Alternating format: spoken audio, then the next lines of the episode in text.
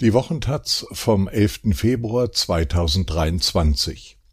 Besser mal zögern. Unter Zeitdruck oder von Emotionen diktiert werden selten kluge politische Entscheidungen getroffen. Eine Verteidigung eines in Ungnade gefallenen Politikstils. Von Benjamin Schmidt. In der Pandemie, bei der Frage der Panzerlieferungen und darüber hinaus Beständig heißt es in den öffentlichen Debatten in Deutschland, dass nicht gezögert werden darf. Schon in der Pandemie war der Tenor stets, man müsse unverzüglich und entschlossen handeln. Verkennend, dass Pandemiepolitik auf eine Verzögerung der Ausbreitung des Virus ausgelegt war, um die Kapazitäten des Gesundheitssystems nicht zu überlasten verkennen damit auch, dass pandemische Lagen nicht mehr wie in Pestepidemien der Vergangenheit primär durch räumliche Eingrenzung, sondern vor allem zeitlich begegnet wird. Hieran erinnert nicht nur Albert Camus Pandemie-Bestseller Die Pest, sondern auch die lange, ungeachtet ihrer Konsequenzen, praktizierte Pandemiepolitik Chinas, die räumliche Isolation von Viren wird von den Gegebenheiten einer global vernetzten Welt eben rasch überholt. Flatten the curve. Ein auf Zeit spielendes Vorgehen wird in einer solchen Welt zum Mittel der Wahl.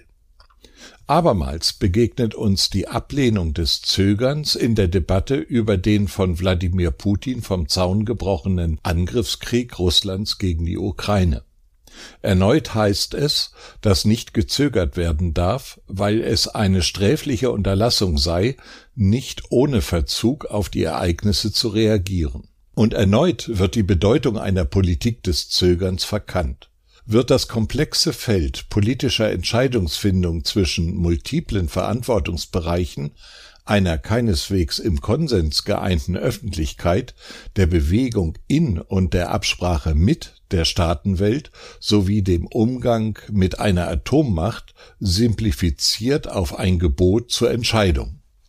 Gewiss, Politik ist an Entscheidung und aus dieser resultierenden Aktivität ausgerichtet.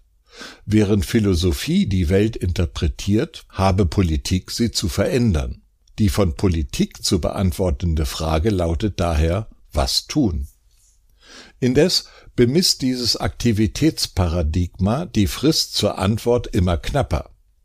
Knapp wird die Frist zur Antwort durch die Tilgung Gottes aus der Gleichung. Blickt man auf die longue durée, die lange Dauer also historischer Prozesse.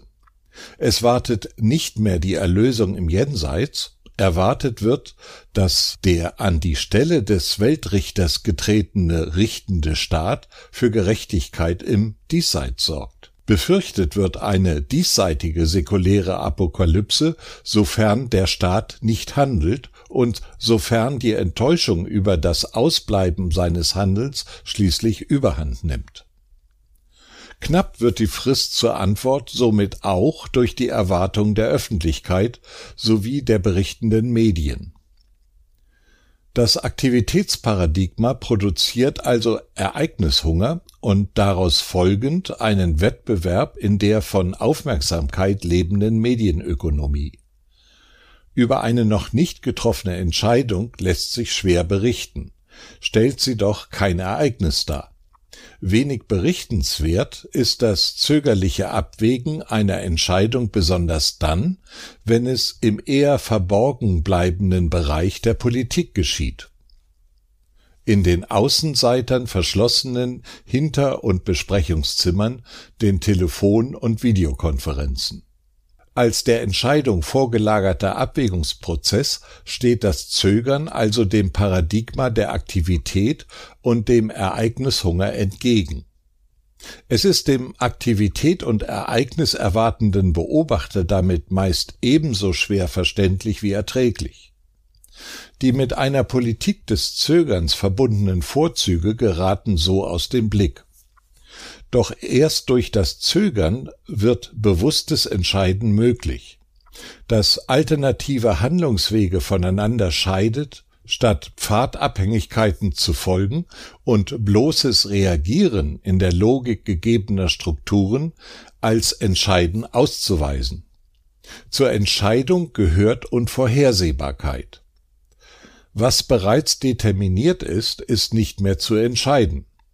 Die Versicherung diverser Verunsicherungsmakler, eine zu treffende Entscheidung sei alternativlos, ist schon deshalb falsch, weil zum einen die Alternative des Unterlassens immer zur Verfügung steht.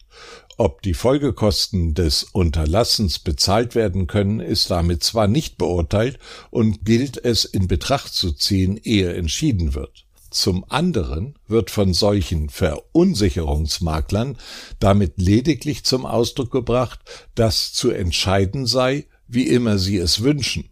Sie bieten keine Option für alle Fälle, sondern allein für die von ihnen als legitim erachteten Fälle.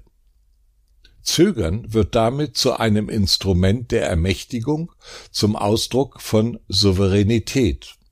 Souverän ist, wer zu zögern vermag. Wer dem Zeitdiktat anderer unterworfen ist, ist nicht Herr seiner Zeit, hat die ihm gegebenen Fristen zu befolgen und lässt sich in eine Beschleunigungsspirale treiben. Entscheiden gleicht dann der Fahrt durch eine Helix, bei der nur in eine Richtung gelenkt werden kann, man auf Sicht fährt, da die vorangegangenen und erst recht die folgenden Wendungen im Sichtfeld noch nicht bzw. nicht mehr auftauchen. Der eingeschlagene Weg steht nicht mehr in Frage. Was nicht erfragt und zu beantworten ist, kann zügig weiterverfolgt werden. Eine solche Politik ist verantwortungslos. Wer nicht weiß, was hinter der nächsten Kurve auf ihn wartet, nimmt das Risiko in Kauf, einem Hindernis nicht mehr ausweichen oder rechtzeitig bremsen zu können. Es bleibt dann nur noch zu hoffen, dass die Kollision nicht im Totalschaden endet. Dagegen kann eine Politik des Zögerns der Vergewisserung dienen, sich noch auf der richtigen Spur zu befinden. Ebenso kann sie das weiter so durchbrechen, indem Herkommen, Fahrtrichtung und Ziel wieder erkannt werden. Sie begegnet damit dem Strategiedefizit einer am Aktivitätsparadigma ausgerichteten Politik. Als strategieaffine Reform der Politik, die nicht die berechenbare Fortführung des immer schon so Gemachten ist, sondern nach dem Sinn und Zweck einer Entscheidung fragt, ist die Politik des Zögerns aber auf ihrem Hinterzimmerbereich angewiesen. Bedingungslose Transparenz steht strategischem Handeln und Entscheiden entgegen. Eine am Zögern ausgerichtete Politik hat ihr Blatt bedeckt zu halten. Gerade deshalb ist die Kommunikation politischen Zögerns diffizil und dennoch erforderlich um Vertrauen zu gewinnen, um Entscheidungen als bewusste Willensakte wahrnehmbar zu machen. Nur dann bleibt sie nicht erratisch und der Prozess der Entscheidungsfindung nachempfindbar. Dem Wirtschaftsminister gelang es zeitweilig besser, seine Entscheidungen im Ringen um die Unabhängigkeit von russischem Gas zu erklären, als es dem zögernden Kanzler in seiner Ukraine-Politik gelingt. Während eine Politik des Zögerns Vertrauen gewinnen muss, wird eine Politik der Aktivität ein Vertrauensvorschuss gewährt, da sie der Erwartung nach schneller Handlung und dem Ereignishunger vorerst gerecht wird. Paradoxerweise läuft sie jedoch Gefahr, das ihr gewährte Vertrauen bald wieder zu verspielen, sofern sie ihrem Stil treu bleibt und der ihr inhärente Konflikt zwischen Aktivitätsparadigma und Strategiedefizit eskaliert. Eine Politik des Zögerns dagegen sträubt sich gegen diese Eskalation. Nüchternheit jenseits der Erregung der Aufmerksamkeitsökonomie prägt sie. Das nüchterne Abwägen wird durch die Verzögerung möglich und zum Ausdruck politischer Klugheit, so dass noch immer der Satz Senecas gilt, das größte Gegenmittel gegen den Zorn ist der Aufschub. Denn unter Stress und Zeitdruck übernächtigt oder von Emotionen diktiert werden selten politische Entscheidungen getroffen, die den Test der Zeit überdauern. Diese erfordern zeitaufwendige Abstimmung und Kompromisse. Eine Politik des Zögerns bewegt sich daher doch. Sie ist kein Stillstand und ist nicht mit Passivität zu verwechseln oder als solche zu verschmähen. Aber damit sie gelingen kann, benötigt sie eine nüchterne Erwartungshaltung aller Beteiligten. Zu zögern muss man sich leisten können. Mithin hat eine Politik des Zögerns ihre eigenen Voraussetzungen zu erzeugen. Politik hat abzuwägen, welche Abhängigkeiten perspektivisch einzugehen sind, um sich dem Zeitdiktat anderer nicht zu unterwerfen. Eine Politik des Zögerns hat überdies soziale Politik zu sein. Auch die Bürger müssen sie sich buchstäblich leisten können. Wenn Krisen existenzbedrohende Formen annehmen, ist aufschiebendes Vorgehen kaum noch vermittel- und vertretbar. Zögernde haben die Balance zu halten zwischen den an die Politik gerichteten Erwartungen der Öffentlichkeit und der Medien und der Erfordernis, das Arkanum, also jenen Hinterzimmerbereich der Politik zu wahren und vor allem zu erkennen, wann der Moment zum Handeln gekommen ist. Den Kriterien einer Politik des Zögerns genügt die öffentliche Debatte in Deutschland über Waffenlieferung an die Ukraine nicht. Sie lässt sich bereitwillig vom tagespolitischen Ereignishunger treiben.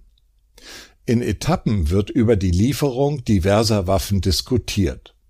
Diskutiert wird, ob die Äußerung der Außenministerin Wir kämpfen einen Krieg gegen Russland eine Kriegserklärung gewesen sei. Diskutiert wird über Ereignisse der Tagespolitik. Geführt werden Platzhalterdebatten. Sie nehmen den Platz ein, der durch den in Ungnade gefallenen Stil zögernder Politik von Debatten über die Ziele von Politik zu ersetzen ist. Darüber zu diskutieren, worin die bestehen, verlangt einen Schritt zurückzutreten, von der Erregung des Augenblicks abzulassen, um sich nicht dem Aktivitätsparadigma gemäß vom tagespolitischen Geschehen treiben zu lassen. Benjamin Schmidt ist wissenschaftlicher Mitarbeiter an der Professur für politische Theorie an der Bundeswehr-Universität München. Er forscht dort zum Verhältnis von Politik und Zeit